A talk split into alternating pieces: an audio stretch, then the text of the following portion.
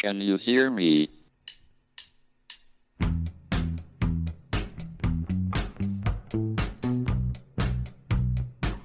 Houston, we have a problem. It's one small step for man, Now I am become death, one giant leap for mankind. the destroyer of worlds. Eureka! Nos Bastidores da Ciência, um podcast da Molecular JE. Olá a todos, bem-vindos a mais um podcast Molecular JE nos Bastidores da Ciência. O meu nome é Bernardo Albuquerque Nogueira e hoje tenho comigo o Gianluca Uzzeri, a quem agradeço ter aceitado o nosso convite, que nos vem falar um bocadinho sobre o seu projeto de doutoramento na área da Química Macromolecular. O Gianluca está a fazer o doutoramento no Departamento de Química da Universidade de Coimbra e o título da sua tese é Estratégias Sustentáveis e Bioabsorventes para a Remoção de Pesticidas. Olá Gianluca, mais uma vez obrigado por teres aceitado o nosso convite. Queres-nos então falar um bocadinho sobre o teu projeto? Olá Bernardo, obrigado por este convite. Eh, sim, vamos a falar um bocadinho sobre este projeto. Eh, pronto, o mm, campo principal baseia-se sobre a remoção de pesticida, que hoje em dia é um dos problemas maiores a nível global. Eh, acho que todos sabem que os pesticidas são utilizados por eh, cultivos de comida, digamos assim, por eh, maximizar a produção. O problema é que estes pesticidas vão ficar todos no ambiente, no solo, chegam nas faldas aquíferas, acho que se diz assim em português, e, hum, portanto, o projeto baseia-se em desenvolver eh, materiais bio, porque bio? Esta é uma palavra muito ambígua. No, no meu projeto eu utilizo sobretudo eh, polissacáridos e bioplásticos. Inicialmente comenzamos por eh, tentar u- utilizando bioplástico que é o ácido polilático, eh, mas pronto, o ácido polilático também tem um custo de produção que é muito elevado e isto é muito importante quando nós pensamos num projeto eh, com um baixo profilo de custo, sobretudo se queremos fazer depois pensar a uma é? aplicação a nível industrial. Portanto, depois viramos na utilização de ciclodestrinas. Ok. As ciclodestrinas, pronto, são açúcares produzidos a nível enzimáticos e o que estamos a fazer é hum, reações para obter eh, materiais altamente reticulados e porosos e estas são características, eh, a porosidade ou a área superficial em particular são características muito importantes quando falamos de remoção.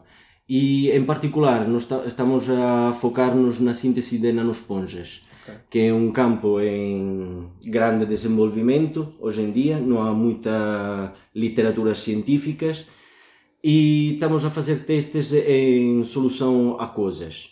Depois, pronto, a aplicação no solo é muito mais complicado e prevê a utilização de equipamentos muito mais eh, complicados. Mas estão na primeira fase então desse. Estamos eh, numa primeira fase, já fizemos algum teste, por acaso acabei agora de publicar um artigo. Parabéns. Obrigado. E hum, também hum, uma outra parte, um outro objetivo é a libertação controlada dos pesticidas. E acho que esta é uma parte muito interessante e que se está a desenvolver muito nestes anos, porque Também através das ciclodestrinas? Neste caso, sim, sempre através de, é um das pouco- nanosponjas. Ok, o problema é, um outro aspecto que tem que se ter em conta é a possibilidade de remover este tipo de materiais do ambiente. Ok. Os próprios libertadores. Exatamente. Neste caso, as ciclodestrinas são açúcares, não há nenhuma. Eh, o impacto é muito baixo. Mas muitos dos materiais que são utilizados neste campo são eh, pó Ok. e, por exemplo, são utilizadas nanopartículas de metais. Qual é que é o problema destas nanopartículas? Tem é que depois pode- ambientais. não é? podem ter problemas ambientais. Portanto, um, um outro aspecto que estamos a tentar eh, ultrapassar é mesmo a remoção dos mesmos libertadores, através da inclusão destes materiais em membranas e, portanto, seria muito mais fácil remover estes materiais. Porque é, mais inter... é porque é muito interessante a libertação dos pesticidas. Porque nós podemos eh, carregar estes materiais, aplicá-los no sítio de cultivo, por exemplo, De interesse, exato. de interesse e temos um, um profilo de libertação que é muito mais longo no tempo em comparação com a aplicação direta dos pesticidas. E isto pode levar, e há bastante patentes nisto que estão a sair eh, hoje em dia, que permitem reduzir as quantidades de pesticidas, tendo o mesmo, praticamente o mesmo efeito do que a aplicação normal. E, além disso, Porque, na- de alguma forma, os pesticidas são usados apenas para eh, o objetivo que se, que se propõe e não libertados, a sua grande maioria, como acontece hoje em dia, para, Exatamente, as águas só- residuais. Não é? Há, há um artigo que é muito citado do Pimentel que eh, diz que só o 1% chega realmente ao objetivo, Ok. ao seu objetivo. Hoje em dia, certo? Exatamente. E, hum, portanto, neste caso teríamos uma libertação muito mais controlada, seria possível baixar as quantidades de pesticida e, de uma certa forma, controlar a exposição também das pessoas que estão a trabalhar com este tipo de substâncias, porque são bloqueados dentro de materiais e não são direto contatos. Certo.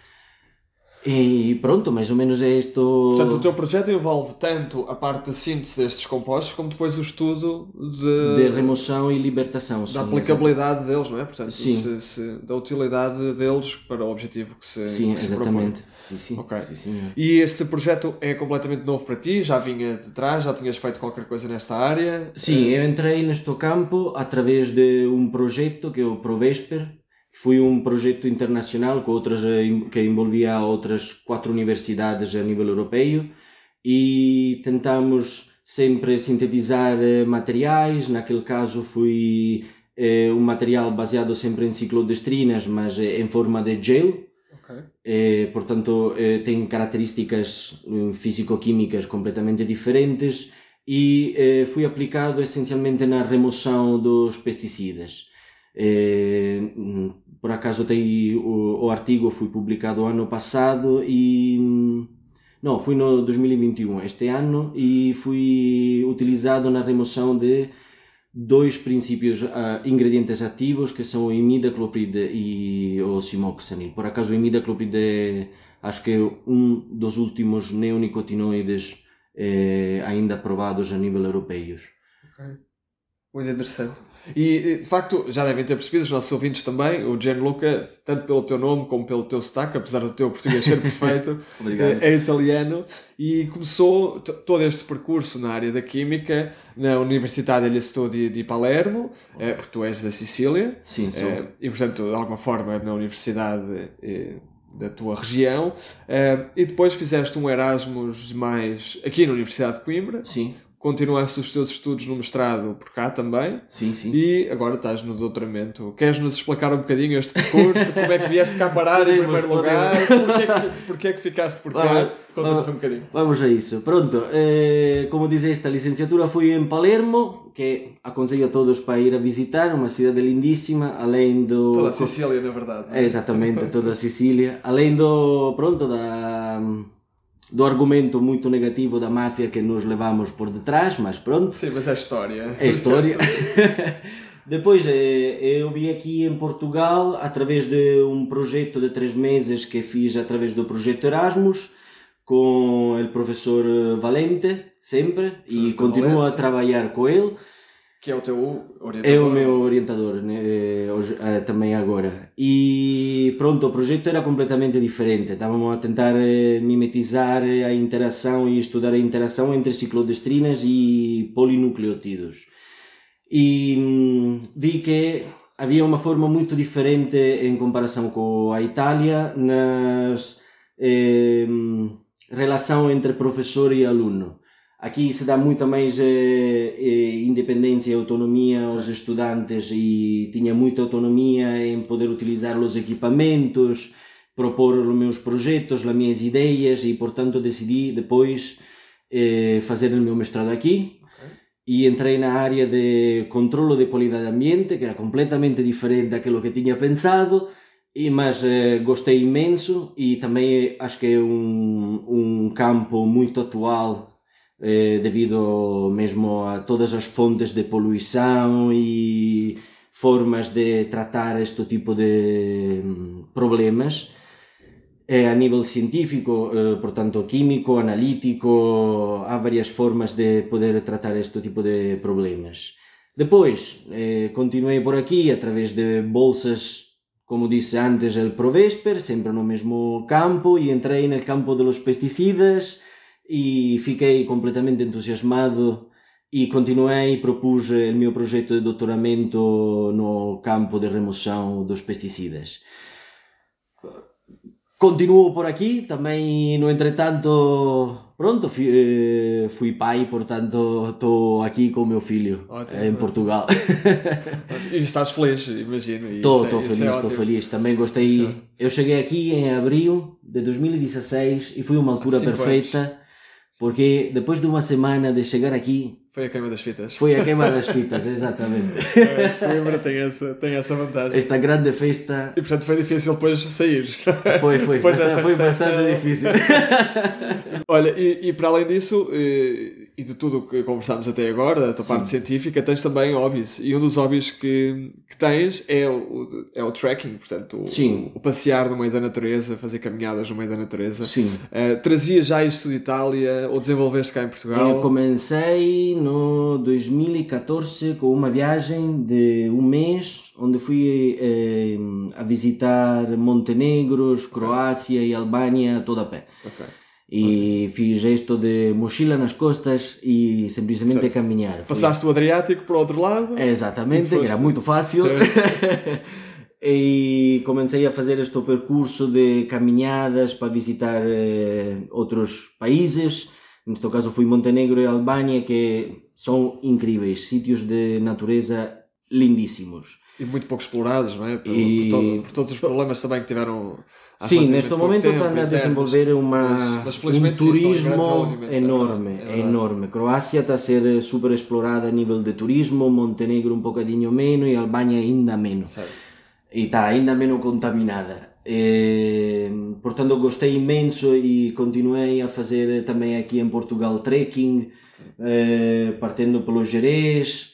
Eh, fui no Parque Nacional do Jerez, que é lindíssimo. Depois fui para baixo, eh, fui em Sines. Fui a visitar um bocadinho co- a Costa Vicentina e pronto, depois foram Passadiços de Paiva, Lossá. Eh, Felizmente o nosso país tem muitos locais para fazer muitos, isso, como muitos, tem a Itália. muitos, Eu fiz bastante isso também, por exemplo, na região da Puglia, no sul de. Itália, que também é lindíssimo e que também Sim, tem sim, muitos sim. percursos à beira-mar que, se podem, que se podem fazer. É, é interessante porque, de facto, eh, apesar de óbvias diferenças que existem entre Portugal e Itália, eu acho que no cômputo geral. como a temperatura do, do mar, não? com a temperatura do mar, absolutamente.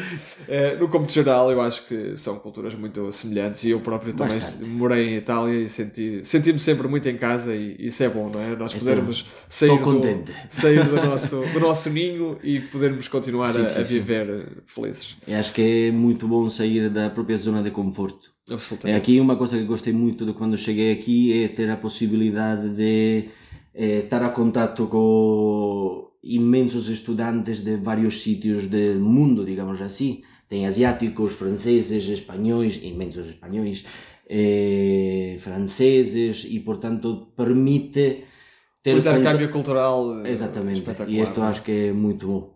É Muito, verdade, muito bom. é verdade. Olha, eh, agradeço-te mais uma vez pela, pela, por teres aceitado o nosso convite e por teres falado um bocadinho connosco. Antes de fecharmos, eu vou só eh, fazer a nossa sugestão literária habitual e, e hoje, eh, nem de propósito, trago um livro de Carlo Rovelli, que é um físico teórico italiano de Verona, eh, e o livro que trago do Carlo Rovelli é, tem o título Anaximandro de Mileto ou O Nascimento do Pensamento Científico e fala, eh, agora de uma forma muito resumida, sobre a história de Anaximandro, que é uma figura central da Grécia Antiga, mas muito pouco conhecido nos dias, nos dias que correm. Eh, e o Anaximandro terá sido a primeira pessoa a perceber, ou a divulgar, que a Terra não é infinita e que está rodeada por ar em toda a sua volta, e que a água da chuva é resultado eh, da água que evapora dos mares e dos rios. Isto para nós hoje é demasiado óbvio, mas na altura não era, e portanto este livro fala um bocadinho da importância de Anaximandro de Mileto na evolução do pensamento científico, no- na iniciação do pensamento científico, eh, com a procura da explicação dos erros dos mestres antigos eh, e de que na altura se considerava religiosamente certo e inquestionável, e portanto o pensamento científico nasce muito provavelmente com Anaximandro de Mileto e é um livro que eu sugiro a leitura. Agradeço mais uma vez, Uh, Gianluca, por teres aceitado o nosso convite e foi um gosto Obrigado muito grande ter falado por contigo. esta possibilidade. E fechamos, fechamos assim o episódio. Eh, daqui a uma semana há mais um episódio do podcast Molecular nos Bastidores da Ciência. Fiquem connosco e até lá, boas experiências. Can you hear me?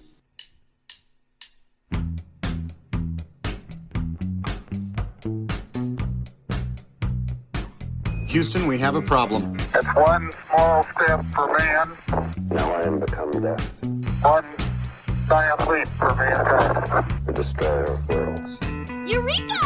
Nos Bastidores da Ciência, um podcast da Molecular JE.